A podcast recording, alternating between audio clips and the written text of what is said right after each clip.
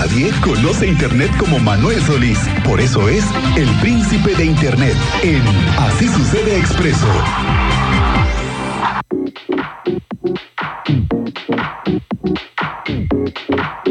Abres muy bien, afortunadamente, un poco luchando con el calor y un poco con el tráfico, pero muy contento de estar aquí acompañándolos. Del calor tarde. sí, eh, ya es momento, eh, ya empezó a ser calorcito. Ya ahora empezó, sí. ya empezó el calor y el, y el tráfico solamente ha aumentado. Cada vez es más difícil. Aquí estamos en el centro y entrar, salir del centro se ha convertido en una chamba. Sí, ¿eh? sí, sí.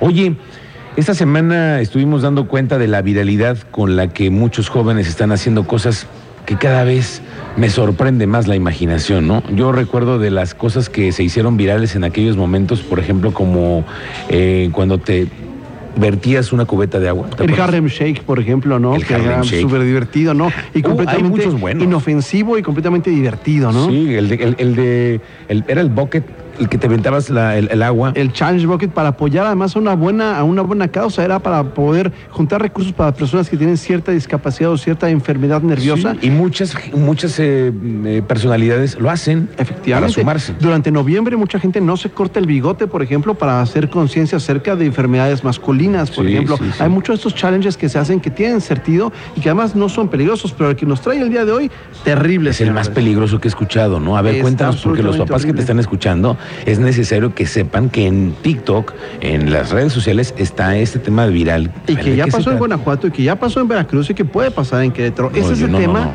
de que están los chavos, sobre todo los más jóvenes entre 3 y 14 años, que no deberían tener acceso a TikTok, pero ya lo tienen. Y es una de sus fuentes principales de diversión y entretenimiento. Y quieren tener relevancia ahí y obedecen a estos retos virales. Este en particular es muy peligroso porque se identificaron ya muchachos que terminaron en el hospital intoxicados al utilizar pastillas de ansiolíticos, pastillas para dormir. El challenge era tomar una de esas pastillas, pastillas para dormir y perdía el último que quedara dormido. Que podría parecer una inocentada, algo que hacen los niños, pero que evidentemente ponía en peligro sus vidas de manera muy dramática. En este caso, muchos de los niños terminaron en el hospital. Afortunadamente, en México nadie ha perdido la vida por eso, pero están tomando dosis que son para adultos eh, de un medicamento controlado que consiguen de manera ilegal o que le roban a sus papás, lo toman. Más bien eso, señor Solís, es el robo en casa, porque esos medicamentos no los puedes llegar a tener tan fácilmente en el mercado. Además, incluso en las farmacias te piden una receta, Sí, supuesto. sellado, Pero además ya sabes eh, que un muchacho joven, un niño, una niña, cuando están decididos a conseguir una cosa así y no miden los riesgos, van a hacer lo imposible para conseguirlo. Van a conseguir alguna forma para adquirirlo. Y una de ellas, pues sí, obviamente, es robando a los papás. Los papás, confiados de que los niños no se van a tomar las pastillas para dormir, no solo se las toman, lo hacen y se graban en video para obedecer a un reto viral. Es bien peligroso este asunto y se resuelve hablando con los jóvenes, diciéndoles, oye, los posibles peligros que incluye esto son gravísimos con respecto a la retribución o la fama, entre comillas, que uno puede obtener en redes sociales. Esto viene precisamente de la falta de comunicación, como muchos otros problemas familiares. Pues sí, pero es que hay que tenerlo claro. Estos medicamentos llegan a ser, bueno, tú sabes que son muy, muy peligrosos, muy adictivos, pero más, mucho más en chavos que están utilizándolos para un fin que no es el preciso y no. Es el de médico. Ahora, ya, se están, eh, ya cuando están decididos a hacer estos retos virales, tan solo hace dos años en Estados Unidos se puso de moda como un reto viral tomarse unas pastillas que se utilizan, unas cápsulas para la lavadora, que tienen suavizante y tienen eh, detergente, que se vean muy atractivas, parecían como dulces, tenían colorcitos muy bonitos, como una pastilla de dulce, perdón.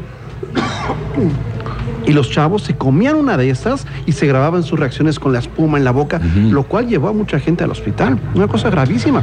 Se tuvo que prohibir la venta de esto a menores de edad porque lo usaban no para lavar ropa, sino para comérselo en línea que la gente los viera. Bueno, como estos retos, no sé si ustedes los han visto, que ahora unas papas que son sumamente picosas, extremadamente picosas, que solamente es una, una hoja de papa, Ajá. y esa tiene un- la cantidad de, de picante mayor y la gente ha tenido problemas estomacales muy A, serios. lo que, a las que ahora clasifican lesiones. como fuego. Sí, sí, sí, ¿no? estas que, que la, lo- la gente lo hace con- como reto, muchos artistas lo han hecho y han acabado quemados en la boca. En Estados Unidos también se graban videos de, conseguir el chile más picante del Eso, mundo, sí. darle una mordida y termina la gente en el hospital.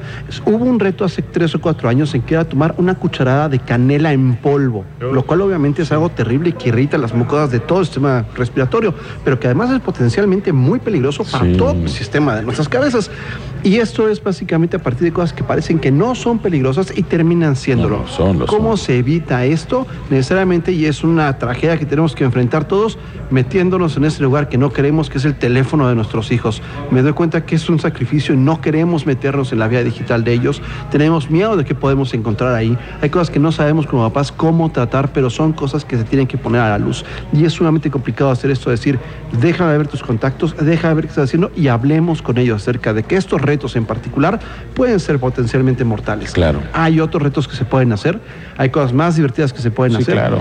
Pero sobre todo creo que proviene de la necesidad que tienen muchos jóvenes de sentirse validados a través de sus interacciones en línea.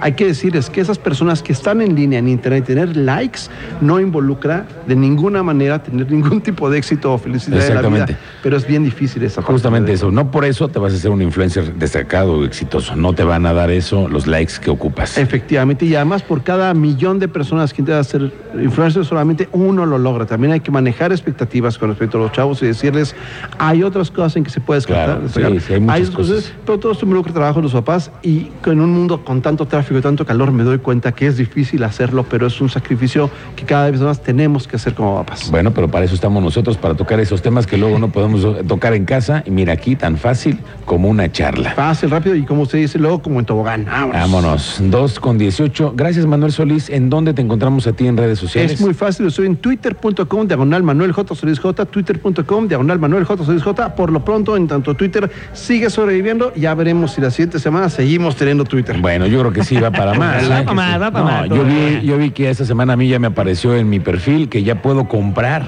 la palomita azul. ¿Ah, ya? La Pues puedes solo comprar. Ayer, el día de ayer, Elon Musk estaba muy preocupado porque sus tweets no estaban teniendo tanto éxito como otros días. Trajo a dos ingenieros a decirles, ¿por qué la gente no habla de mí? Y dijeron, pues porque ya pasó de moda. El tema de Elon Musk en Twitter ya no lo trata la gente. En los trends de Google ya usted está bajando. Se enojó y despidió a los dos ingenieros ahí mismo. Dijo, Ah. tú te vas y tú te vas. Punto. No me gusta lo que me están diciendo, aunque sea verdad. Entonces Twitter... ¿Quién sabe en, en dónde vaya a acabar? ¿Quién sabe? Pero por lo pronto aquí andamos en él. Bueno, gracias, señor Manuel Solís. Que tengas buena tarde. Muy buena tarde, gracias. Gracias. Las dos con 18.